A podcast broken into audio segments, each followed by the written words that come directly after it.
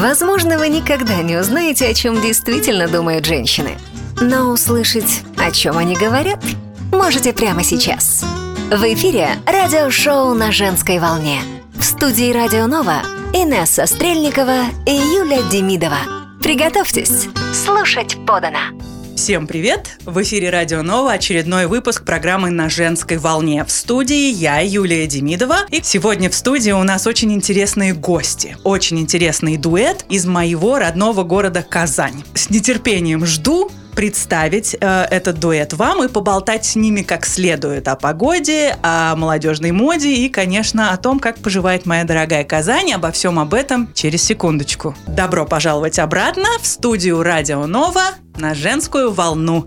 Дорогие друзья, как я уже сказала до перерыва, у нас в студии сегодня музыкальный дуэт «Намана» в лице Анны Шабалиной и Ленара Резадинова. Привет, ребята! Добрый Всем день. здравствуйте, добрый день. Очень приятно с вами познакомиться. Взаимно. Расскажите, пожалуйста, как получилось, что вы сформировали такой дуэт и откуда взялось название? Вы знаете, я очень долго читал и думаю, это слоги, как читать, куда ударение на мана, тын тын стырырым, мана мана, тын тын стырырым. Откуда такое? Ну, до этого мы м, один год уже успели прожить в Индии, и первый сезон мы поехали просто как музыканты, как супруги, без своего проекта, и Мгм. играли в Индии а, в разных коллективах. Но по возвращению в Россию через этот год я понял, что как бы это глупо не воспользоваться такой возможностью. То есть, Ситуация. да, то есть как бы мы все время играем по отдельности, в общем-то, мы оба, скажем так, тоже опытные музыканты и можем сделать свой проект. И появилась такая мысль сделать свой проект, который потом, собственно, в Индии мы и обкатывали, опять же. Так, А название, я даже не знаю, наверное, расскажу все-таки, это небольшой секрет. Название очень простое. Это на самом деле ответ на вопрос, как дела. Нормально. как дела? Намана. Наман. О, боже мой! Я-то думала, что это все сложно, что это какие-нибудь, как знаете, как э, есть такой певец э, Бурито, и, оказывается, это не еда, а бу-ри, то японские слоги, означающие какие-то там уровни силы или что-то такое. А у вас, оказывается, попроще все получилось. Намана? Да, это значит название «Все хорошо». Отлично. Я бы хотела добавить, несмотря на то, что название родилось спонтанно и как ответ на вопрос «как дела?», позже мы выяснили, что, правда, не намана, а намана – это приветствие на хинди, на санскрите точнее даже, то есть это намасте, тот же самый корень намана, это означает как приветствие к Богу. Ну, это вы хорошо попали. Да, то есть это такая уже после история. Так что да, ну, собственно, мы специально пытались подобрать название для коллектива, которое было бы созвучно индийским каким-то словам, потому что мы эту программу делали для выступлений в Индии. А почему Индия? Как вы попали в Индию? На самом деле тоже совершенно случайно, с одной стороны. То есть э, долгое время я хотел туда съездить, просто в отпуск на месяц посмотреть на эту страну, потому что Индия страна с большой культурой, 6 тысяч лет как минимум. В общем-то, я бы сказал, многое из современной культуры родилось там. В конце концов, даже ноль из цифр, которыми мы пользуемся постоянно, это Мгм. все появилось там. И все цифры, даже несмотря на то, что они называются арабскими, Да. они появились в Индии. Мгм. В арабских странах они называются индийские. Мгм.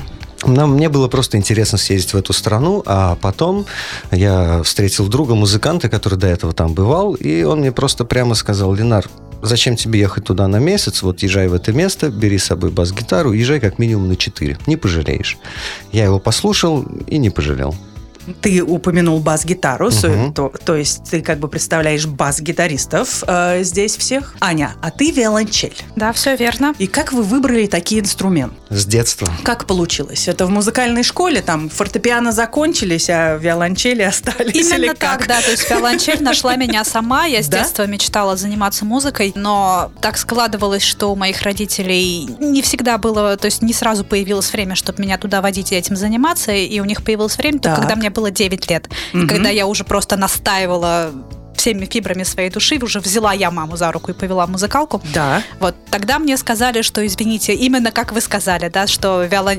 фортепиано, скрипки закончились, а, что мы берем на фортепиано, на скрипку, на флейту там с 7 лет, вы уже взрослая, мне тогда было Так. 9 лет, что вот на виолончель всегда недобор, идите на виолончель. Она же большая, ее Да. трудно носить с собой домой, Она наверное. большая, ее трудно носить с собой. Никто не знает, что это такое. Я тоже тогда не знала. То есть мне принесли, показали виолончель, такая, мама, что это? aberta. Но поскольку, поскольку мне хотелось просто заниматься музыкой, я, в общем, не сильно сопротивлялась и нисколько об этом не жалею. То есть Это действительно, я считаю, один из самых красивых инструментов и внешне, и внутренне. Ну, я соглашусь, а Ленар не очень. Бас-гитара все-таки. Ну, это для меня бас-гитара, Ну да. конечно же. То есть насчет того, что виолончель богатый инструмент Ну. и внешний и внутренний, я это уже тоже успел понять Да. за, за эти долгие годы, даже если я этого не знал раньше. Вот. Но у меня, лично для меня бас-гитара, конечно. Но изначально, опять же, получилось так, что я все-таки начинал играть на гитаре, Мгм. там закончил музыкальную школу, потом сам что-то там играл, что-то подбирал, опять же, в 16-17 лет, тинейджер, то есть это увлечение рок-музыкой Да. и так далее, и так далее. Но потом, э, через какое-то время, я увидел объявление о том, что в Качаловский театр, драматический театр в Казани, в оркестр требуется гитарист. И вот я устроился в тот театр, год проработал гитаристом, ну, проработал, проработал, все хорошо. А через год там случилась такая ситуация, что уволился бас-гитарист. И буквально временно, там на какое-то время дирижер попросил меня взять бас-гитару. Но это чтобы легко, как бы, как бы с 6 до 4 струн, что-то уж там. там. Ну да, да, да, можно так сказать. Да, конечно, конечно. Было 6, стало 4, конечно, легче. Вот, я взял бас-гитару, начал играть, и где-то через неделю я вдруг понял, что вот это мое. Я не хочу обратно возвращаться на гитару. И я Круто. подошел к дирижеру и попросил его поменять объявление. То есть как бы на поиск не бас-гитариста, а гитариста. И самое главное, дирижер меня в этом поддержал. Он сказал, я прям увидел такой энтузиазм, я прям сам тебе хотел это предложить, сказал он мне. И я тогда понял, что, наверное, это судьба. Ну, это здорово, когда так получается. Ребят, э, я готовилась к интервью, смотрела много-много ваших видео. Их достаточное количество. Ребят, вы тоже все, э, кто слушает сейчас, обязательно погуглите Намана. У вас есть своя страничка в Фейсбуке, и там вы выкладываете тоже много видео, много песен. Да, верно. Я обратила внимание, что вы поете на татарском, апипу, на русском, на испанском, на английском. Вы полиглоты? Ну, можно сказать и так. К сожалению, все языки требуют практики, но я учила испанский и немецкий. То есть я их даже выучила, но потом благополучно забыла за отсутствием практики. Но, естественно, то, о чем я пою, я понимаю. То есть Ну, это то уже есть это не выученный просто, текст. Это не просто маркетинг, с этими э, языками вы владеете, Да. вы знакомы. Да. Помогает это в жизни? Вот я знаю, что вы большие путешественники, вы изрядно поездили по миру, да? По Азии. Ну, по Ага. Европе тоже немножко Ну да, по поездили. Европе То есть тоже. я бывала в- там в Италии и в Испании. И мое небольшое знание испанского в моих путешествиях по Италии мне очень помогало, потому что английский там никто, к сожалению, не знает. Ну Вот, и как бы я могла понимать их только через вот мое маленькое знание испанского. Это было Мгм. значительно проще. Ну и, естественно, это проще, потому что ты понимаешь, что проще заводить друзей, ты поедешь на какой-нибудь там музыкальный фестиваль или в другую страну, ты встречаешь людей со всего мира, и ты можешь с ними поговорить на их языке, что помогает, ну, быстрее наладить отношения Так. с людьми, с интересными. На каких еще музыкальных инструментах вы играете, ребят? Я знаю, Аня, вы, вы оба поете, Мгм. да? А еще, э, знаете, куда я веду? Да. Очень интересный присутствует в вашем репертуаре инструмент. Да, музы- я знаю, да, вы, имеете в виду музыкальную пилу. Есть. Музыкальная пила. Да. Откуда это взялось? Был такой старый фильм, после которого все схватили пилы и начали пытаться сделать из них музыкальные пилы. Я не помню название этого фильма, какой-то старый французский фильм, Мгм. где, собственно, был, были кадры, как девушка играет, или парень, я даже тол- толком не помню, играет на музыкальной пиле. Не помню, что это за фильм. Но это обычная пила.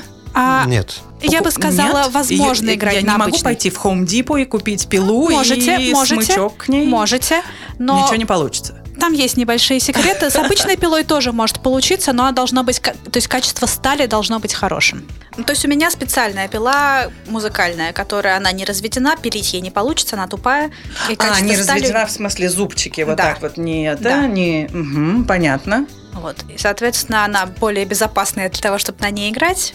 И более ровная у нее, то есть более ровная выточка, чтобы звук был ровнее. Ну, естественно, мы не могли упомянуть про музыкальную пилу и не попросить Аню что-нибудь нам на музыкальной пиле сыграть в студии.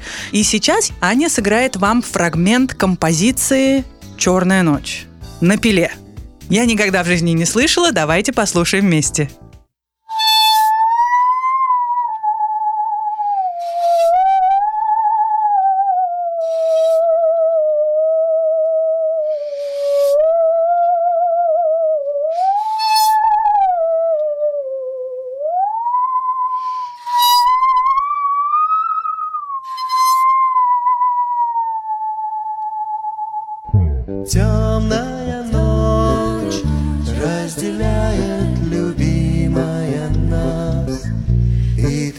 Тревожная черная степь пролегла между нами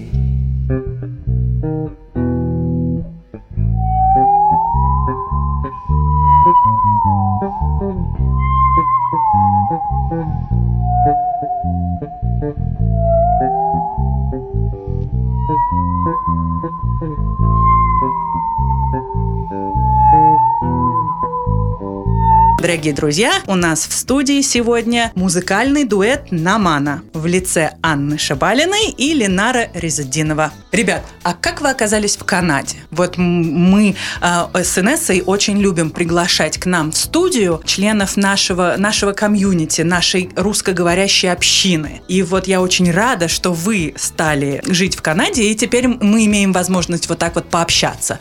Ну, как вы сюда попали? Ну, это А, не долгая дорога в история. дюнах. Да, да, да. То есть это был 2016 год, мы жили в Индии, и в какой-то момент, даже я знаю конкретно в какой, 8 ноября 2016 года, в день президентских выборов в Америке, на тот момент они были тоже, Ага. именно в этот день а, премьер-министр Индии Нарендра Моди решил устроить борьбу с черным бизнесом, как он сказал, и устроил примерно то же самое, что происходило в 91 году в Советском Союзе под названием «Павловская реформа». Если как бы вы и слушатели помните, что это, то вы уже догадались. А если кто не знает, я немножечко просвещу. Давай. То есть в Индии поступили точно так же. Премьер-министр вышел в телевизор и сказал, что в полночь через три часа все крупные банкноты достоинством 500 и 1000 рупий, это самые большие банкноты, объявляются недействительными. И вы можете их там положить в банк или э, купить на них там бензин, продукты в государственном магазине. Потом долгое время эти новые деньги не печатались. Но смысл не в том. Смысл в том, что в Индии очень такое своеобразное законодательство по отношению к иностранцам. Э, Там очень много людей, там невозможно стать гражданином, и там очень много ограничений. То есть иностранец э, не может в Индии иметь банковский счет, иметь в собственности жилье, даже машину, даже байк не может иметь иностранец в собственности. Это трудно. Да, это сложно. И когда вот это все случилось, соответственно, вот для меня это было таким серьезным звонком, потому что я понял, что все деньги, которые у меня лежат, я, в отличие от, как бы, от индийцев, я не могу их положить в банк, и они у меня просто сгорят. Слава богу, мы уже жили в Индии не первый год, как бы там местные друзья нам тоже помогли, в общем-то, этот вопрос решить. Но тогда я впервые понял, что тоже, скажем так, не очень стабильная страна, не очень дружелюбная, в общем-то, особенно к приезжим, несмотря ни на что. И тогда я вот просто сел вечером также на балкончике, и на самом деле я задал вопрос Вселенной. Я прям вот так вот сел и просто задал вопрос Вселенной. Куда можно уехать музыканту? Так. Где вот можно жить музыканту? Мгм. И после этого я открыл ноутбук, открыл Google, Да. и прям вот так в поисковике набрал «Куда эмигрировать музыканту?» Точка. Enter. И первая же ссылка у меня была э, Immigration Program for Self-Employed Artists to Canada. Все понятно. Вселенная ответила. Да, мне ответила Вселенная, потом я уже передал этот ответ Ане, мы уже как-то уже стали более серьезно к этому относиться и собирать документы и готовиться к подаче заявления. Аня сразу согласилась или... Да, я сразу согласилась, потому что мне всегда было интересно пожить в разных странах. То есть мы пожили, опять же, я учила немецкий, потому что я собиралась туда поступать, не сложилось. А После этого мы поехали в Индию, и как бы я всегда открыта, мне всегда очень интересно пожить в разных странах. Не знаю, а станет ли Канада нашим домом. Мы очень надеемся, что наконец-то мы нашли свой дом. Мгм. Но, соответственно, никаких возражений у меня не было. Я была руками и ногами за. Ну и приехали вы в Канаду, скажем так, не в самое простое время.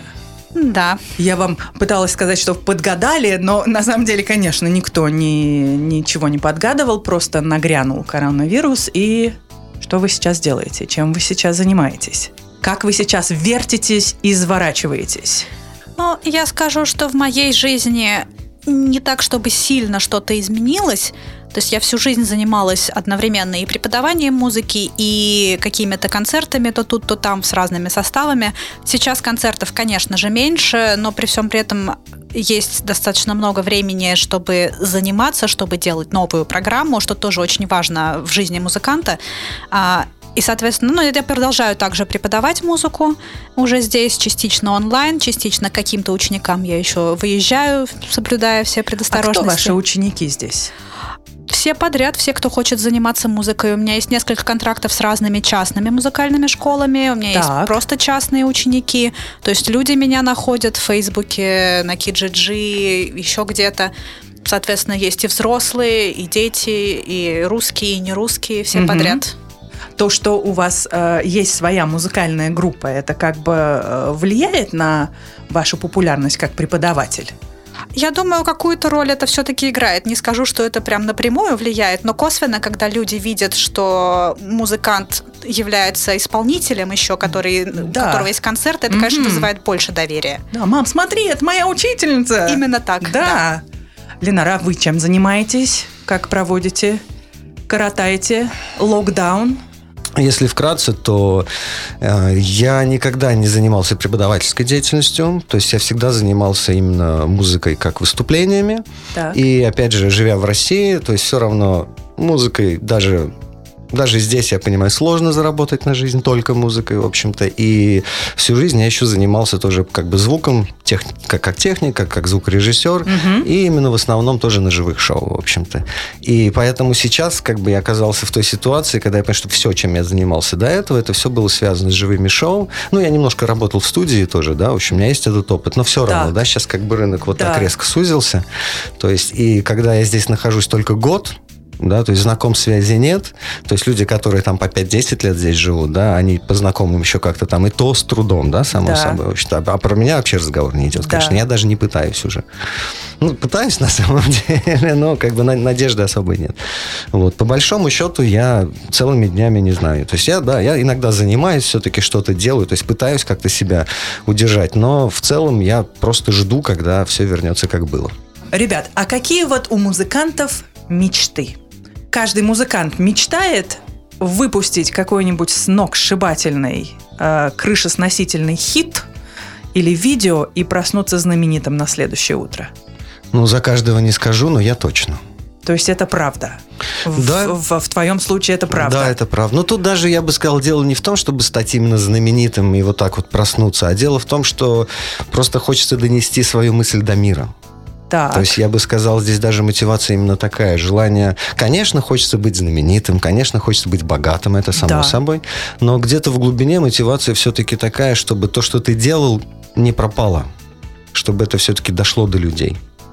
То есть и поэтому у меня мечта сделать хороший проект – то есть для начала, как бы я, я, я хочу еще сделать и татарский проект, но опять же, он это не единственное, что я хочу. Mm-hmm. Идей много. Да. А, вот.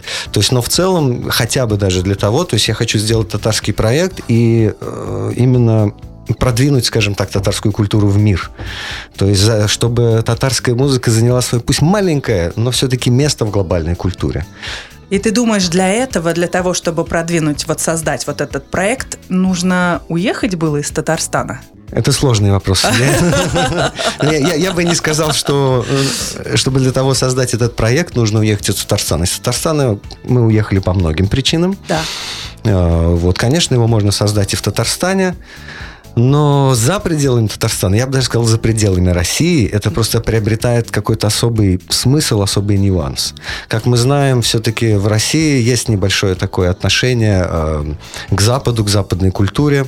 Немножечко такое, как, как, как это сказать правильно, уважительное по определению, скажем так. И на примере Зули Камаловой я просто вижу, что человек, который уехал в Австралию, сделал там татарский проект, и теперь, когда она приезжает в Казань, в Москву, все равно отношение к ней уже как к заграничной певице. Угу.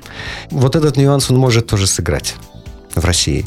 Но это именно, э, когда я говорю про российскую сцену. А если говорить вот про международную, да. как это громко не звучит, угу.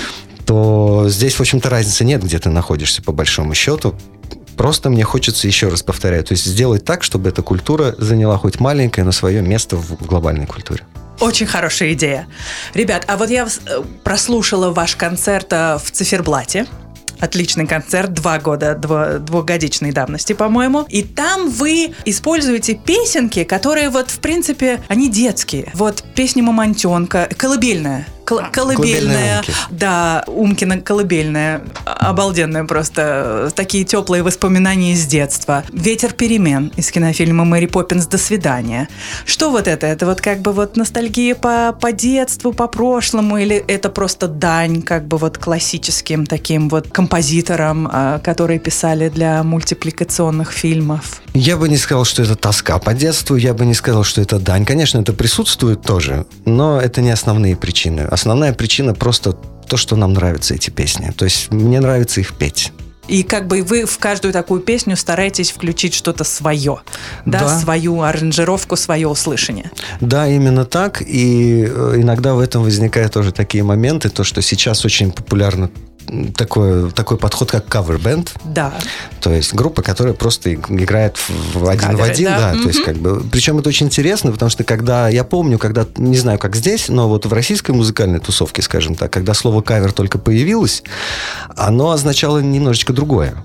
Оно означало не играть один в один, а именно переделку. Да, это вот кинопробы вышли, вот эти вот диски все Вот, да, на да, Цоя, да, да. все пос- по-своему, Да, да. да, вот, мне кажется, вот вот, это с этого, да, я тоже помню, с этого как бы началось. И только потом, как бы слово кавер приобрело уже значение вот делать один в один. И Так. поэтому, когда иногда, ну, то есть у нас в программе много, вот так скажем, переделок других песен, которые нам нравятся. И э, когда я встречаю, э, когда люди называют нас кавер-бендом, мне немножечко это обидно.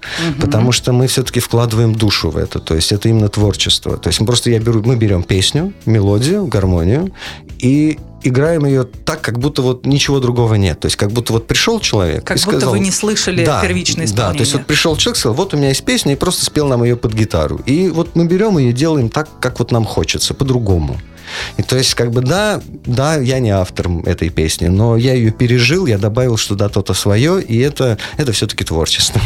Да, очень интересно. Ребят, вы устраиваете какие-нибудь live онлайн-концерты сейчас? Какие-нибудь проекты? Мы участвовали в нескольких онлайн-проектах. А, Мы были частью программы, которая называлась Emergence. Э, Ее устраивала такая организация, она называется Small World Music Center. Они делали нам как бы обучающую программу для того, чтобы мы смогли глубже погрузиться в music business здесь, в Канаде. И точно так же они нам давали несколько возможностей сыграть. То есть мы принимали участие последний раз в их онлайн-фестивале в сентябре. А, то есть это все видео лежат и на Ютубе, и на их странице, и на нашей странице. И точно так же от ниже мы играли концерт э, для такой организации, называется Music Together Ontario. Ну, то есть, да, мы сыграли несколько онлайн-концертов, мы записываем до сих пор видео, стараемся все-таки что-то записывать и аудио, и видео. В общем, стараемся не сидеть на месте. И у вас есть своя страничка в Фейсбуке, Да. которая так и называется Намана, На mana.music. namana.music. А в Инстаграме можно вас найти? Да, с тем же самым адресом. Отлично. Значит, наши зрители, наши слушатели могут заходить и ставить лайки, и смотреть видео, и слушать вашу музыку. Конечно, мы будем очень этому рады. Ребят, вы такие классные. Спасибо большое, что пришли. Очень приятно было познакомиться. Взаимно. Спасибо вам.